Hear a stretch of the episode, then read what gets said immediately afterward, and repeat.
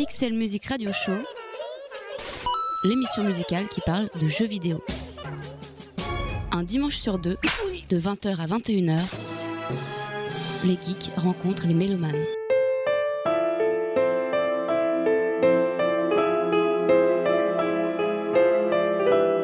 Amis geeks et mélomanes, bienvenue dans le Pixel Music Radio Show, l'émission musicale qui parle de jeux vidéo. Cette semaine, l'émission est consacrée à la saga Shin Megami Tensei Persona, plus simplement appelée Persona. Au vu du regard totalement vide exprimé par vos yeux bovins, il est tout à fait possible que cette licence du jeu vidéo ne vous dise absolument rien. Pas de panique, ce n'est pas sale, et c'est même plutôt normal. Pendant presque 10 ans, Persona a tissé sa toile presque exclusivement auprès du public japonais. Ce n'est qu'assez récemment que les jeux de la franchise ont commencé à attirer l'attention du public occidental, et pour cause, les jeux n'ont pas toujours été distribués en Europe et aux États-Unis, et quand ils l'ont été, aucune promotion n'en a été faite. Mais depuis 2011, les choses ont bougé suite au portage de Persona 4, l'épisode le plus récent, sur la console portable de Sony, la PS Vita. C'est alors tout un univers atypique qu'un public occidental découvrait souvent pour la première fois.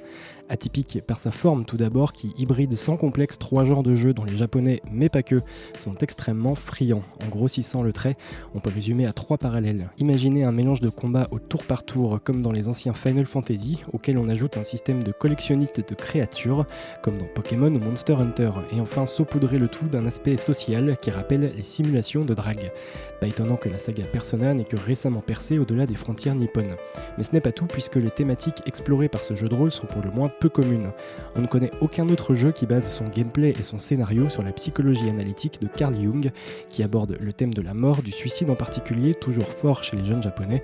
Bref, la part sombre qui habite nos égaux. Ce cocktail étonnant et détonnant est désormais accessible aux occidentaux, et alors que le très attendu Persona 5 a été annoncé pour une sortie en 2014, cet épisode spécial est bien évidemment l'occasion d'explorer les bandes originales des quatre principaux jeux sortis entre 96 et aujourd'hui. Composés par Shoji Meguro, à l'exception du deuxième épisode, les musiques de Persona ont propulsé Meguro sur la scène internationale grâce à un style reconnaissable. L'utilisation massive de morceaux chantés et le métissage de la pop avec du rock, du jazz, du classique ou du hip-hop rend difficile la classification de Shoji Meguro. Mais faut-il vraiment le placer dans une case, à l'image des jeux Persona, qui bien qu'un peu mieux connu du grand public, reste malgré tout de jolis petits ovnis vidéoludiques? C'est parti donc pour une heure en compagnie du compositeur Shoji Meguro, du psychanalyste Carl Jung et de l'univers traumatique mais parfois kawaii de Persona. On progressera de l'épisode le plus récent au plus ancien. Vous n'êtes ni dans une émission musicale ni une rédactionnelle. Bienvenue dans le Pixel Music Radio Show.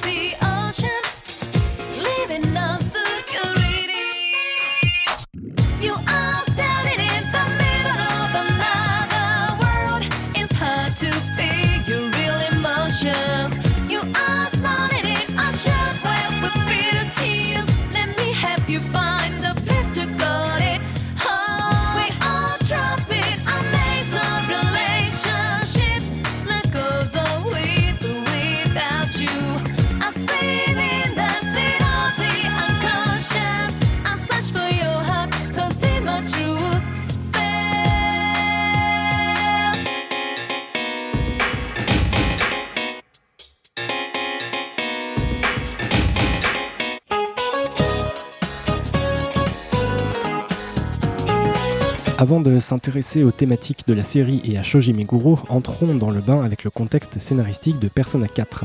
Le jeu s'ouvre sur votre arrivée dans la ville rurale d'Inaba, qui est désormais votre nouveau lieu de vie puisque vos parents sont partis travailler à l'étranger.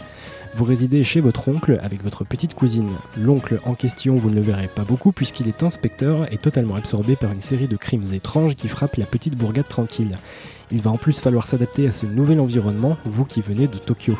Ici, peu de distractions, mais des amis à se faire au lycée pour peu que vous passiez un peu de temps avec eux.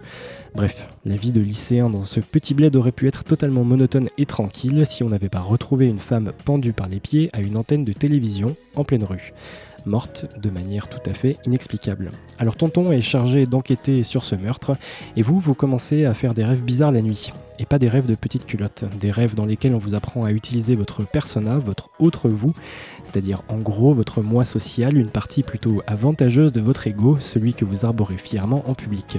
Cet inconscient se matérialise sous la forme d'une créature surpuissante capable de se battre à vos côtés. La journée, les rencontres avec vos deux nouveaux amis Chie et Yosuke sont un peu plus normales, sauf la fois où vous vous apercevez que les soirs de pluie, à minuit, on voit des trucs très chelous à la télé, et que la personne qui est dans l'écran à ce moment-là sera retrouvée morte le lendemain matin, pendue par les pieds à une antenne de télé.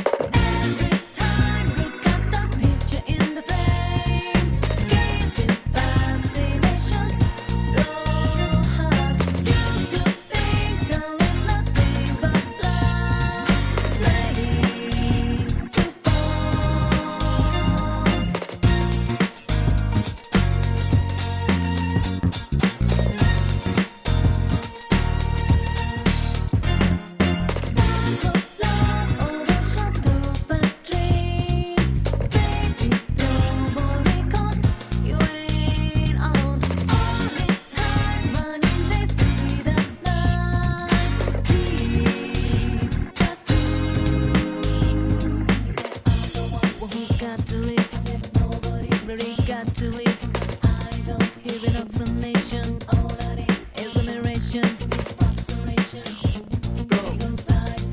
we a shot.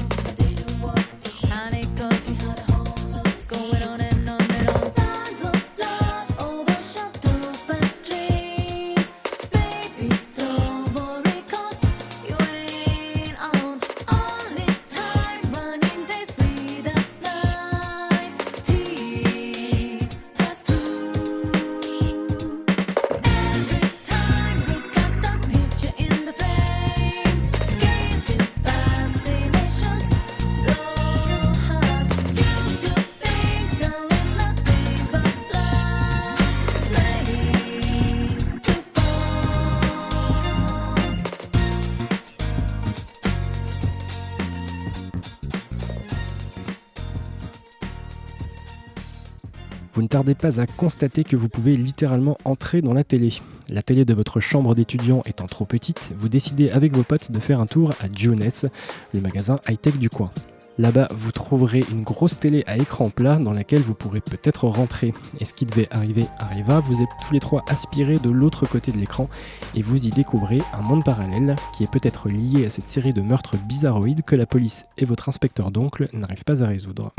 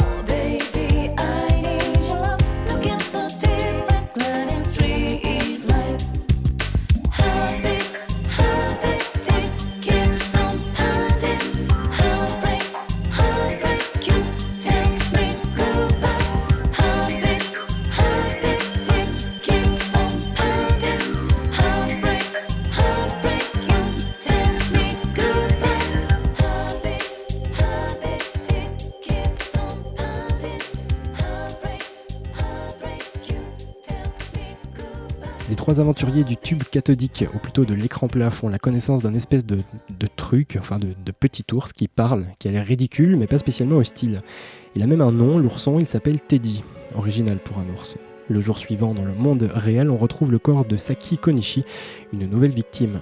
Le monde à l'intérieur de la télévision et le monde réel semblent connectés de façon macabre, et en repassant derrière l'écran, les trois protagonistes découvrent au sein du monde parallèle un quartier d'Inaba qui semble être une version déformée de celui qu'ils connaissent.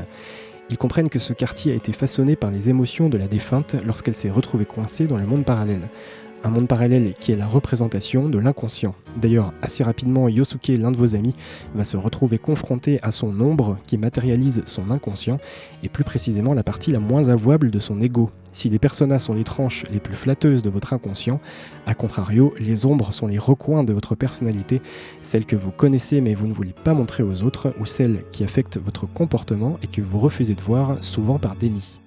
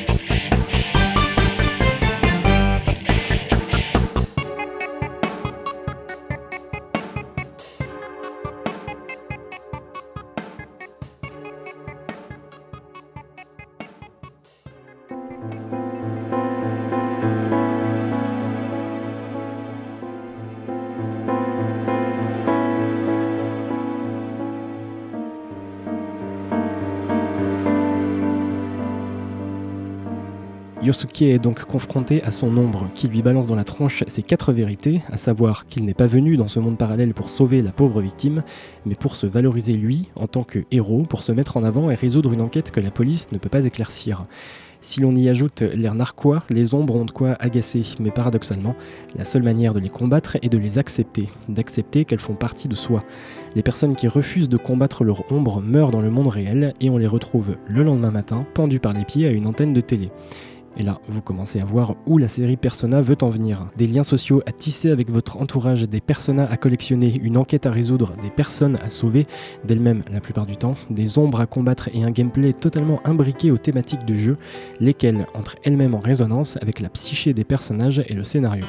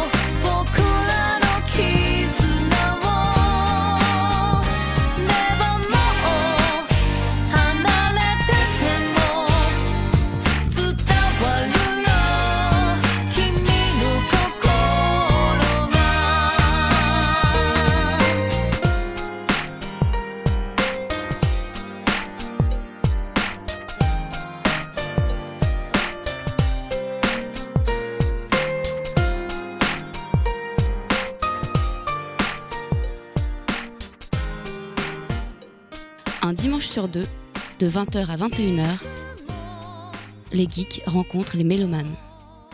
Pixel Music Radio Show, Radio Campus Paris.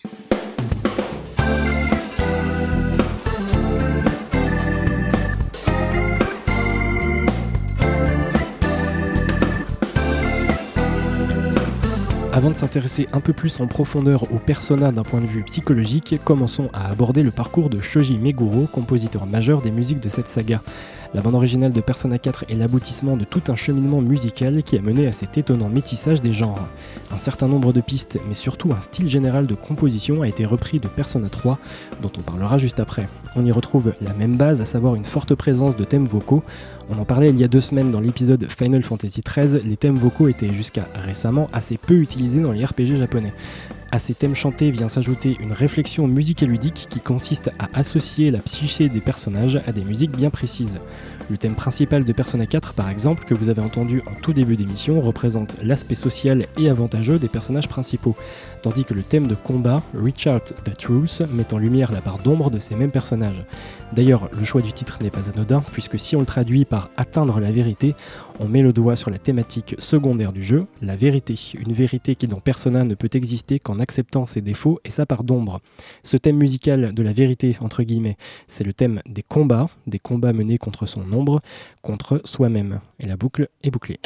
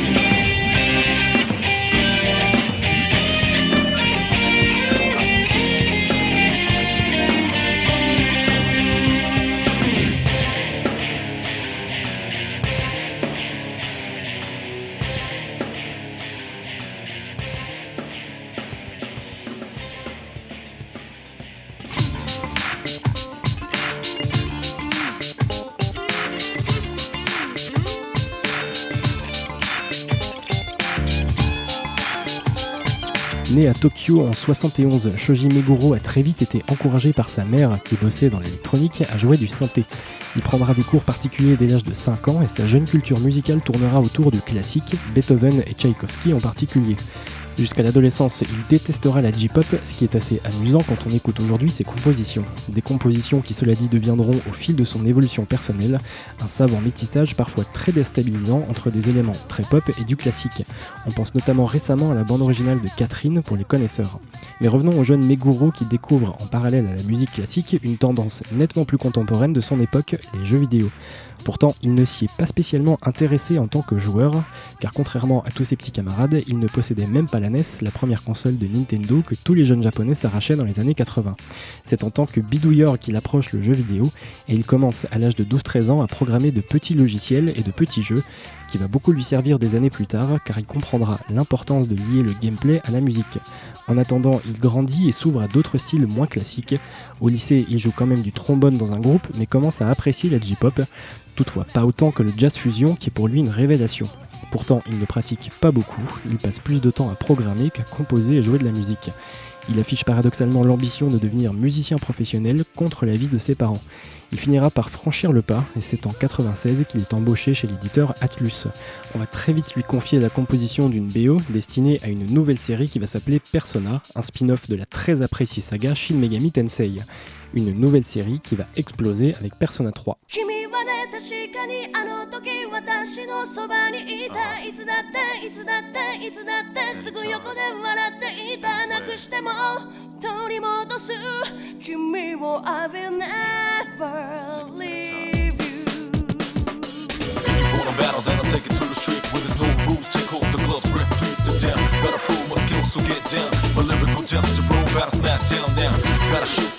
I shoot to skill. Don't you be afraid, man's gotta do how it feels. 6 to 7 to 8 to 9, 10. I flip the script to make it to the top 10.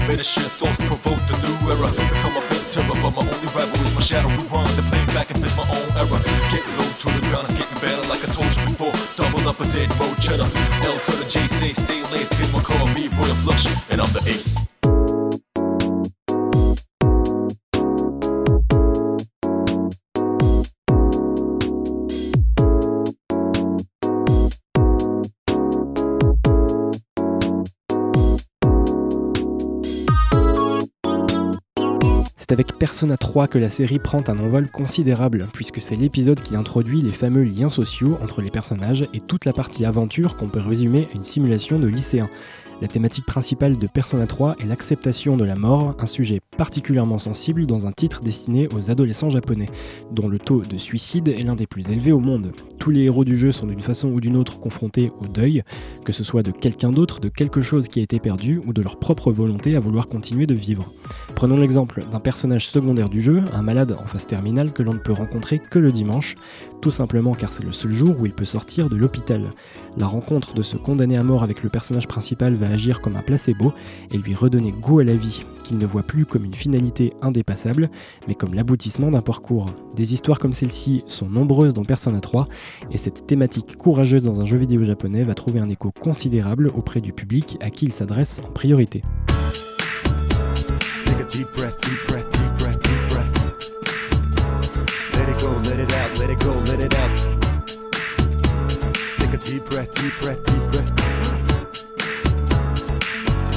Frost and touch the sky.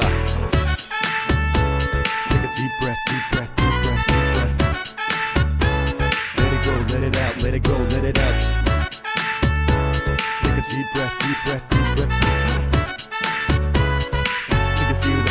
touch the sky.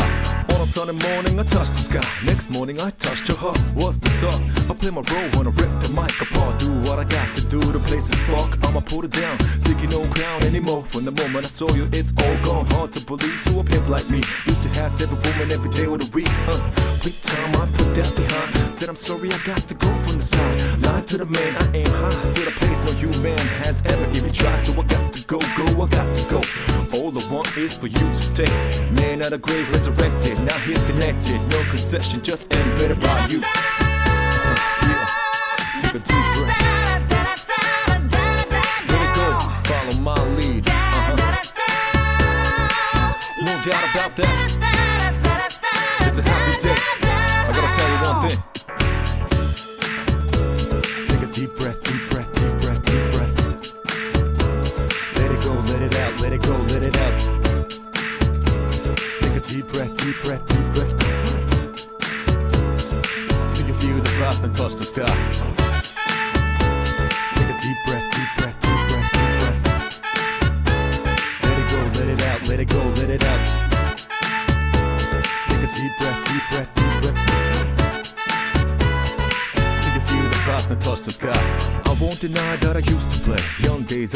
That I can't even say. Time to make up my day. God, it's so hard to regulate till I met her yesterday. I was the dirt and you're the purifier. I'm the gasoline, wow, you're the fire. Keep it on the DL, no inquire, which makes me wanna talk like Esquire. I don't wanna Porsche, I want an entire. Buy any juice from gold to sapphire. Crack some jokes and turn satire. We'll be careful not to get you damn tired. Making sure that I take you higher. When we have a baby, we'll be in a child. That's what makes me most inspired. Hope seeing goes with you, baby girl.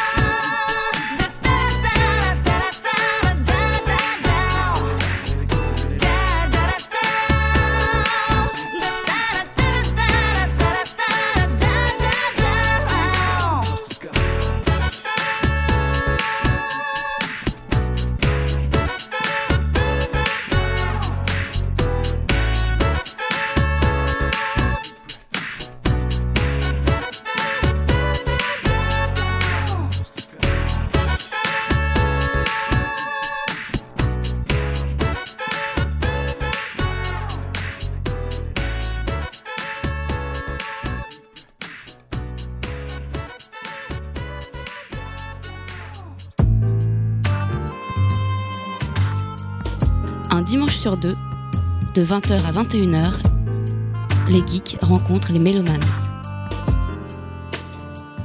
Pixel Music Radio Show, l'émission musicale qui parle de jeux vidéo. On parle des personas depuis le début de cette émission, mais finalement, qu'est-ce que cela signifie vraiment en dehors du jeu vidéo?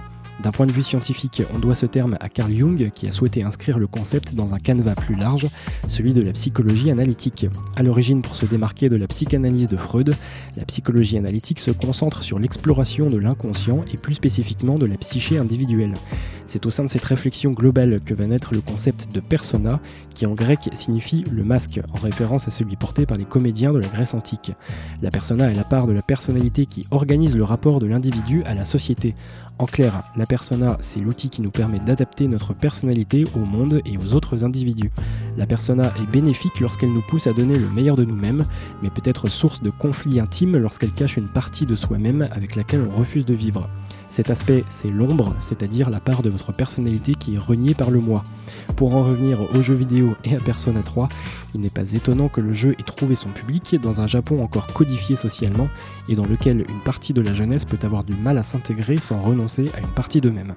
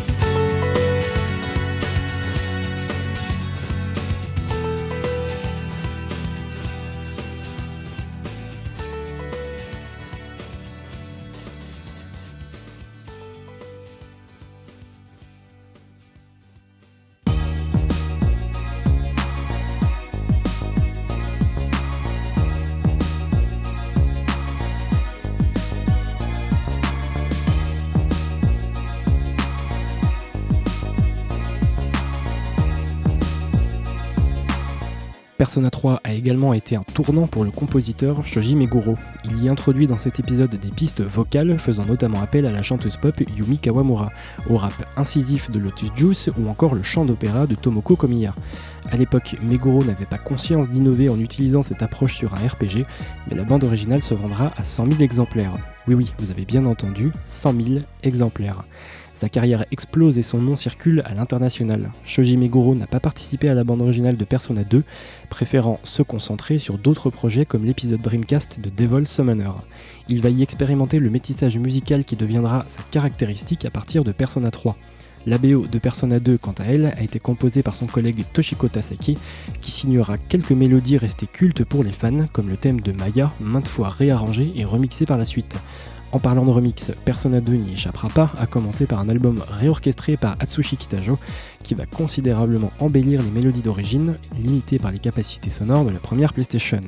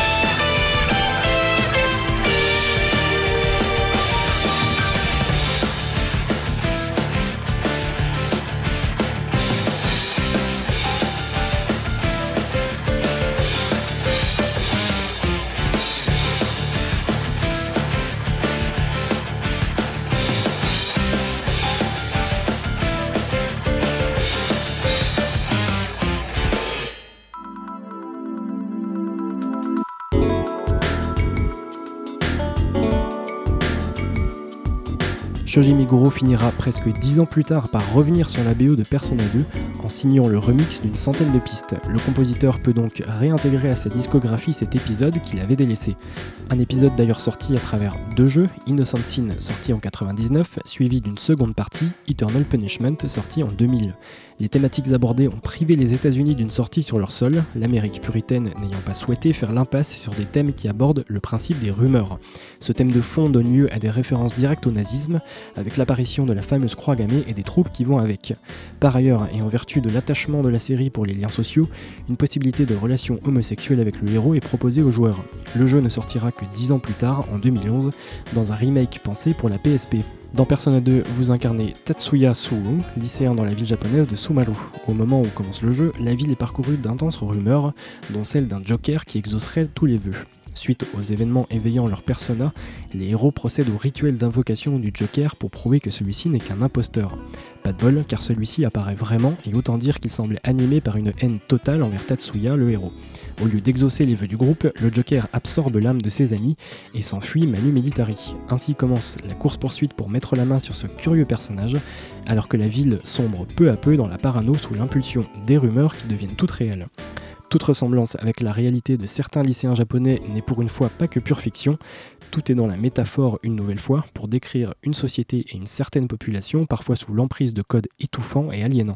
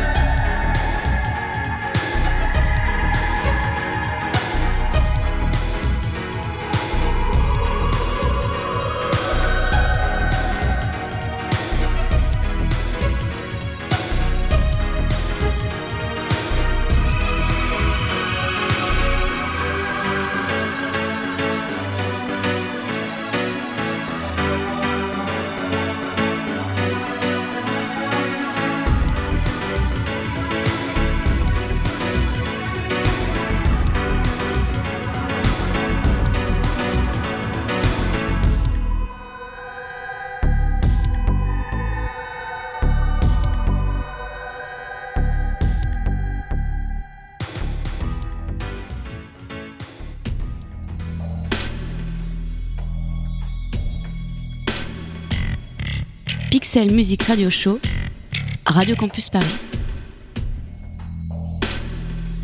Suite directe de Innocent Sin, Eternal Punishment est une autre vision de Persona 2. L'histoire prend place dans un monde où les événements d'Innocent Sin n'ont pas eu lieu. Les personnages sont par ailleurs devenus des adultes. Maya Amano, une journaliste, enquête sur le Joker qui assassine gratuitement les gens. Mais au cours de cette enquête, Maya va croiser la route d'un garçon étrangement familier et finira par partir sur les traces d'un ministre mafieux. Les thèmes abordés dans cette suite, qui n'en est pas tout à fait, collent à l'âge plus avancé des personnages. On y parle de carriérisme, de crime organisé et de show business à grande échelle. Les personnages sont également plutôt portés sur la clope et la picole, tous les hommes portent le costard, bref, les personnages ne sont plus des enfants et ils l'assument pleinement pour le meilleur et pour le pire.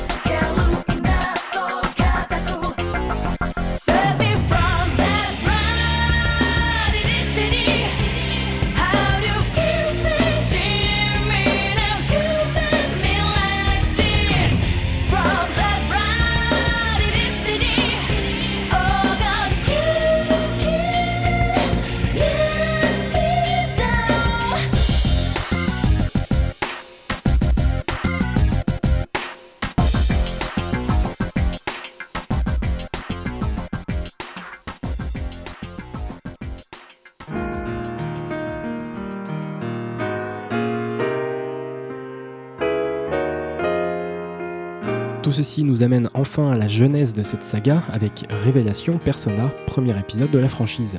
Shoji Meguro y fait ses premiers pas, propulsé par le sound directeur Hidehito Aoki. A l'origine, ce dernier demande à Meguro de composer une aria pour le thème de fin du jeu. Une aria, c'est très simplement une mélodie chantée qui exprime des sentiments. L'aria est le plus souvent utilisé dans les opéras. Bref, le jeune Meguro s'exécute et impressionne son chef qui lui file les clés de la bande originale. Shoji Meguro y passera un an, non sans une certaine difficulté, à coller au style hard rock de la série mère Shin Megami Tensei. Il se sent un peu à l'étroit dans ses codes musicaux, mais parvient à s'y adapter en mettant son ego de côté.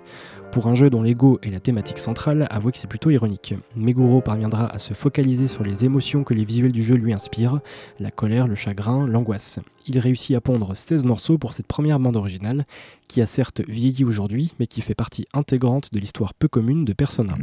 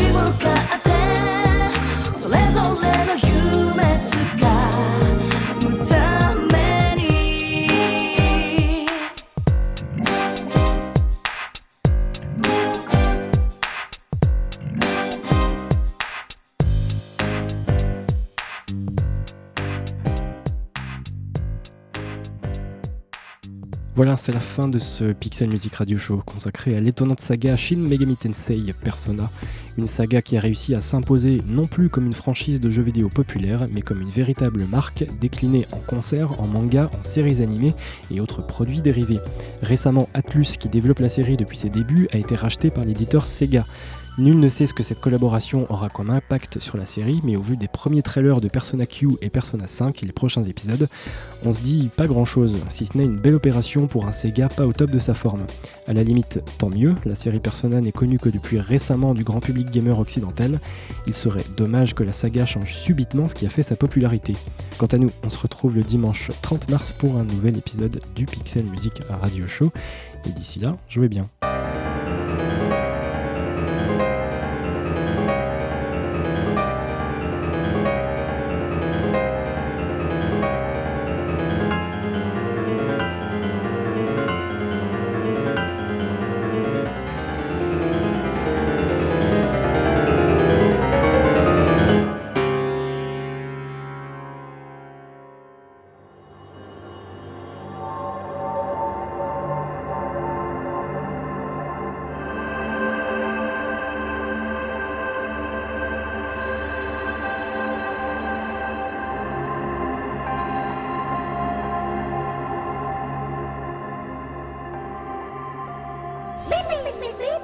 Pixel Music Radio Show, l'émission musicale qui parle de jeux vidéo. Avec le soutien de Bandic, agrégateur de passion.